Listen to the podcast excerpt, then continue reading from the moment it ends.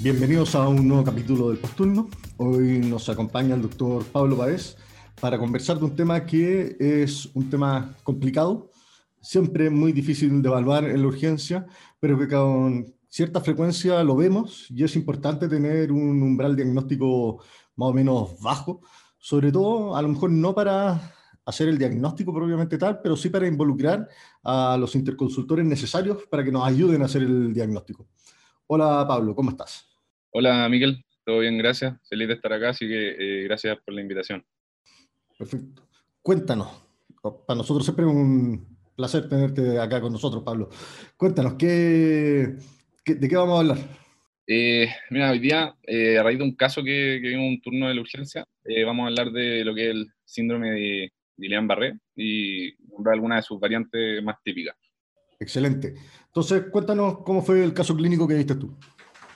Mira, eh, nosotros nos llegó la urgencia, servicio de urgencia de Marcoleta, un paciente de 23 años, eh, sin antecedentes conocidos de, importancia, que llevaba un cuadro de aproximadamente dos semanas de evolución de diplopia, eh, de inicio más o menos súbito, y que posteriormente se había asociado también sensación de inestabilidad a la marcha y, y debilidad de extremidades inferiores. Al interrogatorio dirigido refiere que aproximadamente 5 o 7 días previo al, inicio de estos síntomas, había iniciado un cuadro también de compromiso de estado general, diarrea y fiebre, que en ese momento se estudió con una PCR COVID que resultó negativa y que se manejó con, el fondo, medicamentos para tratar, tratamiento sintomático con buena respuesta. Eh, este paciente había sido evaluado en extrasistema eh, por el equipo de neurología, que, que, lo derivó inmediatamente al servicio de urgencia por eh, una sospecha clínica de un, de un Guillain-Barré, más específicamente de, una variante de Miller-Fisher. Lo que más llamaba la atención de este paciente es que cuando llegó eh, tenía efectivamente una paresia de nervios oculomotores, eh, sobre todo de los músculos del recto medial y lateral, de forma bilateral, lo cual explicaba en el fondo cuál era la, causa de su diplopia. Y en el fondo se hospitalizó con, este, con esta sospecha de, una variante de Miller-Fisher. ¿Ha tenido una oftalmoplegia internuclear? Eh, quedaba la duda de que fuera una oftalmoplegia internuclear, pero parecía más también cuando vimos con el, con, el equipo de neurología que efectivamente era una parecia bilateral. Perfecto.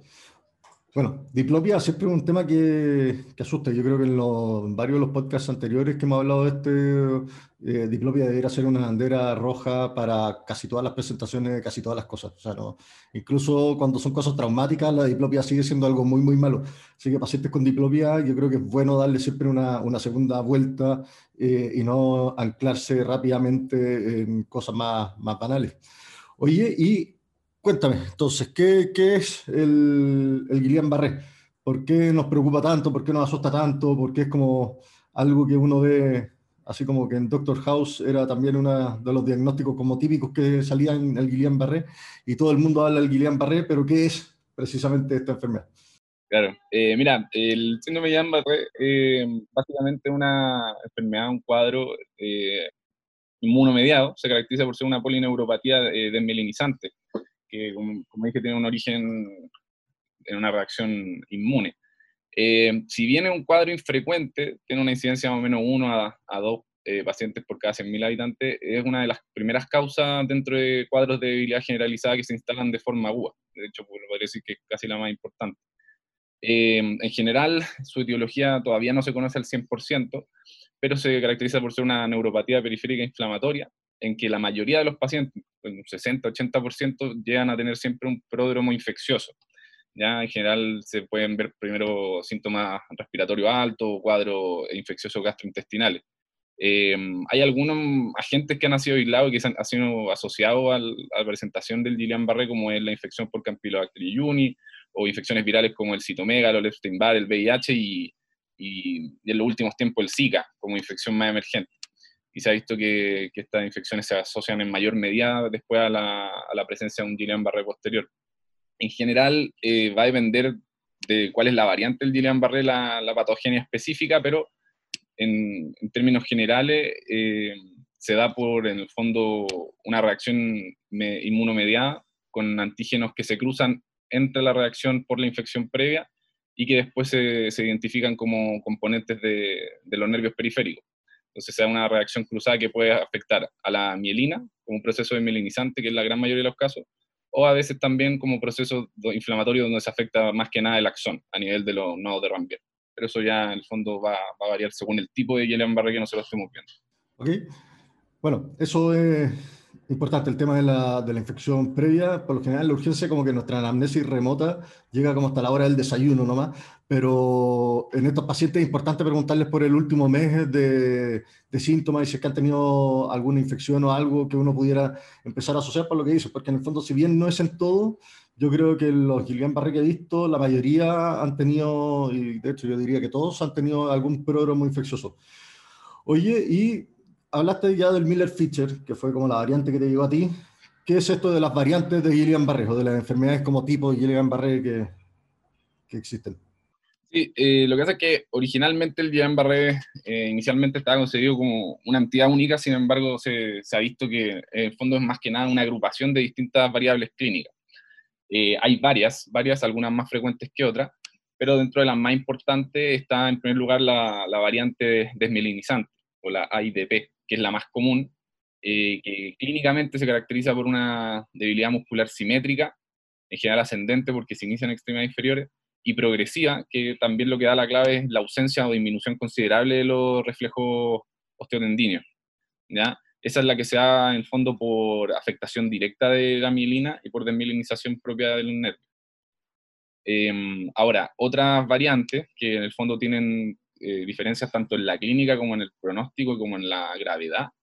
Eh, son, por ejemplo, eh, la variante axonal motora pura, donde en el fondo lo que se da es un daño a nivel axonal más que de la mielina propiamente tal, sino una alteración que parte desde el nodo de Rambier y que en el fondo va a tener un compromiso puramente motor y además tienden a progresar más rápido, involucran en mayor porcentaje fallas respiratorias y además el, pronóstico tiende a ser no tan bueno como, como la variante de mielinizante.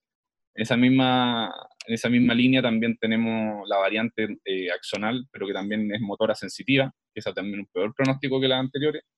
Y también el Miller-Fischer, que es lo que habíamos comentado antes, que es la variante que en general incluye la oftalmoplegia, se puede presentar con ataxia y también arreflexia.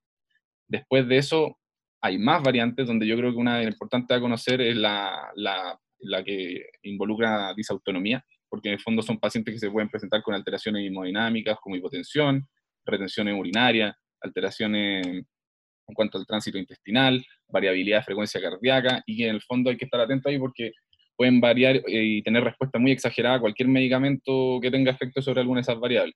¿ya? Eh, después ya hay otras variables, pero que son otras variantes que son más, más infrecuentes, como la, la paraparética, la debilidad faring, eh, faringe cervical braquial y otras que la verdad son, son bien infrecuentes yo creo que las primeras son las que más podemos llegar a ver nosotros en el servicio de urgencia.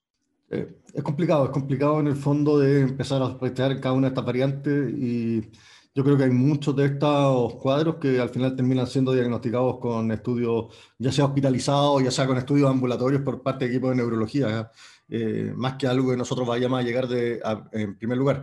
Pero sí, sin duda, las variables más como frecuentes, que son las que vemos nosotros, que es la, ascendente y, la, y el Miller Fisher, que también lo vemos con alguna frecuencia. Yo creo que eso hay que estar bien atento ahí a, a las claves diagnósticas. Y sé que ya, te llega un paciente que te dice, ya, sabéis que hoy día yo tres días en que siento que me cuesta más caminar, en que estoy más débil, y hoy día ya la debilidad es mucho, o sea, tuve que pedirle ayuda a alguien para poder venir a la, a la urgencia y poder subirme al auto.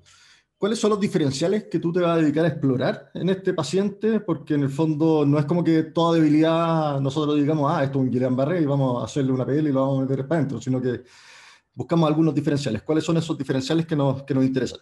Claro. Claro, hay que estar atento, buscar las cosas, las causas más emergentes de lo que es el, el síntoma de debilidad, que ya es un cardinal por sí solo que da para conversar mucho pero en el fondo lo que hay que ir a buscar siempre o, rápidamente diferenciar es si esta debilidad efectivamente es tangible, no, es una cosa, una sensación, sino que en el fondo uno puede objetivar esta, este déficit motor ir a ver primero si es simétrico, cuando, porque si ya uno parte con una debilidad simétrica, uno se va por el carril de la CB o otros tipos de diagnóstico, pero siendo simétrica, eh, fondo progresiva, uno lo que debería ir a ver, bueno, sospechar obviamente un Miller-Fischer, o sea, perdón, un, un Guillain-Barré o variante Miller-Fischer, eh, y otras cosas más emergentes, primero desórdenes hidroelectrolíticos, por ejemplo, cosas que podrían eh, parecerse serían hipocalemia severa, hipofosfemia, que estuvieran dando también compromiso motor, eh, a veces también una, una miastenia grave, crisis masténica, que si bien tiene diferencias clínicas y tiene una historia diferente, también hay que ir a, hacer la, la, diferenciación en forma precisa para ver que no se nos esté pasando eso aparte de las cosas electrolíticas eh, y de la miastenia gravis, eh, afectación a nivel medular, por ejemplo, una mielitis transversa, una compresión medular que nos esté dando un déficit inferior inicialmente, que también puede llevar dolor lumbar, como también lo puede llevar el Guillain-Barré. Entonces, esas son, son cosas que uno tendría que estar atento. Y otras causas ya más raras, intoxicaciones, botulismo, y cosas que también pueden dar en el fondo esta, este déficit motor, pero que probablemente uno va a tener o el antecedente de consumo o, de exposición. Eso. Y la tiroides, yo creo que ese es el otro, el otro punto que hay que ir a, investigar siempre. Oye, ya, ya está en la urgencia este paciente con Guillain-Barré y nada, pues en el fondo tenemos un paciente que está con debilidad en, las piernas. ¿Qué, ¿Qué, cosas te asustan? ¿Cuáles son las, como el pensamiento desde el punto de vista del urgenciólogo, qué son las cosas porque las cosas como que inminentemente va a buscar que van a ir a fallar, porque una cosa es decir, ya listo, llamo al interconsultor, el interconsultor me va a decir, hagamos tales cosas y el paciente queda hospitalizado y listo, pero por otro lado está la pega que hacemos nosotros, que es preocuparnos de que puedan fallar algunas cosas en estos pacientes. ¿Cuál es el miedo que te da el paciente con debilidad a ti? Eh, bueno, en el fondo lo, lo más importante para nosotros y, y bueno, no solo en esto, sino en cualquier eh, paciente, obviamente a hacer una buena evaluación primaria, ver algunas cosas emergentes, que en el caso de estos pacientes que se presentan con debilidad, y sobre todo aquellos que tienen síntomas de debilidad que son rápidamente progresivos, eh, más que nada que no tengan afectación de los músculos asociados a la ventilación, eh, y en el fondo determinen que el paciente pueda caer en falla ventilatoria, retención de CO2, por ejemplo, hipercarbia, y otras cosas que hay que manejar activamente. Entonces, eh, en sospecha de debilidad, ya sea por Guillain-Barré o alguna otra causa, hay que ir a evaluar dirigidamente cómo está el estado ventilatorio del paciente y si es que el paciente está logrando hacer un intercambio adecuado. Em, en general, mm, para ir a manejar en forma avanzada la vía aérea, hay indicaciones más o menos formales, al menos en el setting del Guillain-Barré. ¿ya? Ahora, son indicaciones más o menos eh, teóricas, porque en el fondo está la clásico que es la regla del 20-30-40 si uno va a leer la literatura, hablan de, por ejemplo, una capacidad vital forzada de menos de 20 ml por kilo, una presión máxima de inspiración menor a 30 centímetros de agua y una presión máxima de expiración menor a 40 centímetros de agua. Ahora, eh, son criterios bien definidos, pero en la urgencia son cosas que en general nosotros no, no vamos a ir a medir y no nos resultan tan prácticos. Entonces, otros signos que nos pueden indicar que este paciente requiere un soporte ventilatorio en primer lugar, que el paciente, por ejemplo, no, no tenga la capacidad de mantener eh, su de la cabeza levantada, poder levantar los hombros, eh, pedirle al paciente que tosa, porque los pacientes general no pueden eh, generar una tos efectiva, ya habla de que hay alguna afectación de músculo respiratorio. Y también ya en el fondo, allá con los exámenes de laboratorio, por ejemplo, que el paciente esté con hipercarbia, ácido de origen respiratorio, pero en el fondo probablemente eso ya lo vamos a ver por la clínica más que por el puro hallazgo laboratorio. Entonces, el fondo, ir a buscar afectación de la musculatura vulvar, ir a ver si el paciente eh, no tiene cefaloparesia, tiene una tos efectiva, logra movilización de hombro, o en el fondo el paciente no se ve ya francamente hipoventilante. Esas son cosas que uno debería ir a ver dirigidamente para empezar a pensar en, en un manejo de vía aérea. Perfecto. Agregar que para el tema de la debilidad vulvar, el tema de la disfagia y la disartria también son, son cosas que pueden aparecer. Son pacientes que ya empiezan a hablar como si estuviera emborrachado o que ya se empieza a atorar cuando traga. Eh, bueno, ese es un paciente que está con afectación vulvar. Y eh, el tema de la cefaloparesia, aclarar que en el fondo los músculos erectores de la espina, en el fondo a nivel cervical, eh, tienen la misma inervación que el diafragma. Entonces, por eso, si es que el paciente no puede levantar la cabeza y no la puede mantener erguida, lo más probable es que tenga eh, compromiso diafragmático también. Y una última prueba que es como más, más rara, lo que uno puede hacer es pedirle al paciente que tome una inspiración profunda y que cuente lento lo más que pueda. Y si es que no llega hasta 20, ese es un paciente que también está en riesgo de eh, caer en, en, falla ventilatoria. Y una vez que ya tenemos hospitalizado a este paciente, nosotros ya hicimos nuestra, nuestra pega, evaluamos la parte de la, del compromiso de aérea, que es lo que más nos asusta en estos pacientes, y el neurólogo lo quiere dejar hospitalizado. ¿Para qué lo deja hospitalizado el neurólogo, aparte de ver la progresión? Bueno, en general, eh, una buena parte importante del diagnóstico es clínico, pero también se puede, en el fondo, tener apoyo por examen de laboratorio. Una, una, parte de la hospitalización es, en el fondo, para completar el, estudio, que una, una de las herramientas es la PL, el estudio del líquido cefalorraquídeo, donde lo, lo, clásico que se ve en estos cuadros de Guillain-Barré es una disociación albúmino-citológica, que en el fondo es una elevación de las proteínas a nivel del, del LSR, pero sin alteración de los recuentos celulares, en el fondo con niveles de glóbulo blanco normal. Eso tiende a ser bien decidor. Ahora, eh, pasando ya también del estudio, en el fondo, más que nada lo que se hace es una, una, observación y una monitorización del paciente, porque una cosa es que el paciente llegue con signos de falla respiratoria y otro es que en el fondo llegue con síntomas más o menos iniciales, pero lo cual no quita que él pueda hacer la falla posteriormente. De hecho, si uno lee la, la evidencia, hasta un 30% de los pacientes puede tener afectación de músculo respiratorio y no siempre es rápidamente progresivo. Entonces, uno tiene que estar mirando cómo, cómo va evolucionando esto. Si uno va a la, a la teoría, la, el Guillain-Barré tiene varias fases, pero la fase progresiva, después una de plató y después la de recuperación. Eh, en general, la, de, la primera puede durar hasta una semana o más. Entonces, todavía hay un rango de tiempo que uno tiene que estar observando. Obviamente la disposición del paciente va a variar de lo, dependiendo de lo que uno encuentre al ingreso, pero puede ser desde esta sala básica hasta una requerir una unidad monitorizada cuando uno ya piensa que el paciente va a caer en falla ventilatoria. Yo honestamente creo que todos los que he visto han terminado en unidad monitorizada y si es que no en UCI, porque eh, por lo menos ya es como sesgo de selección. Los que me ha tocado ver a mí son pacientes que han terminado en uno, lo tuvimos que intubar nosotros y el otro subió para ser intubado. Pero bueno, lo otro que te iba a preguntar y el tratamiento específico, porque claro, uno puede, uno a lo mejor uno podría estar tentado a hacer cosas en la urgencia, como poder dejar ir corticoides, por ejemplo. Pero ¿qué, ¿qué, evidencia tiene eso y qué tan bueno puede ser eso para el paciente o qué tan malo puede ser también para el paciente que uno empiece con una terapia empírica eh, estando en la urgencia? En general, eh, sí, los corticoides es un tema que, que había estado en la, en en cuanto al Guillain-Barré pero eh, uno leyendo la última evidencia, lo que, lo que muestra la última guía es que no tendrían rol en, el manejo específico de, la enfermedad. Eh, en el fondo los estudios han mostrado que entre los grupos que se han manejado con corticoides versus los que no se han manejado con corticoides andan relativamente parecidos.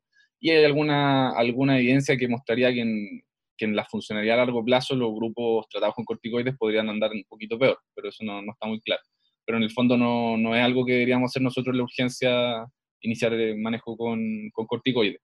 Obviamente el manejo específico y súper importante acá es apoyarse de forma precoz con el, entre el consultor, en este caso con el equipo de neurología, que son los que van a, definir el, manejo específico y que en general eh, lo que se hace y lo que ha mostrado evidencia más o menos con eficacia similar es por un lado la plasmaféresis, que teológicamente tiene, tiene sentido porque en el fondo uno busca filtrar o depletar eh, los anticuerpos circulantes contra los, los antígenos que están causando esta reacción inflamatoria, o por otro lado el uso de inmunoglobulina endovenosa, que ha mostrado tanto las inmunoglobulinas como la plasmaféresis eficacias más o menos similares eh, en la enfermedad.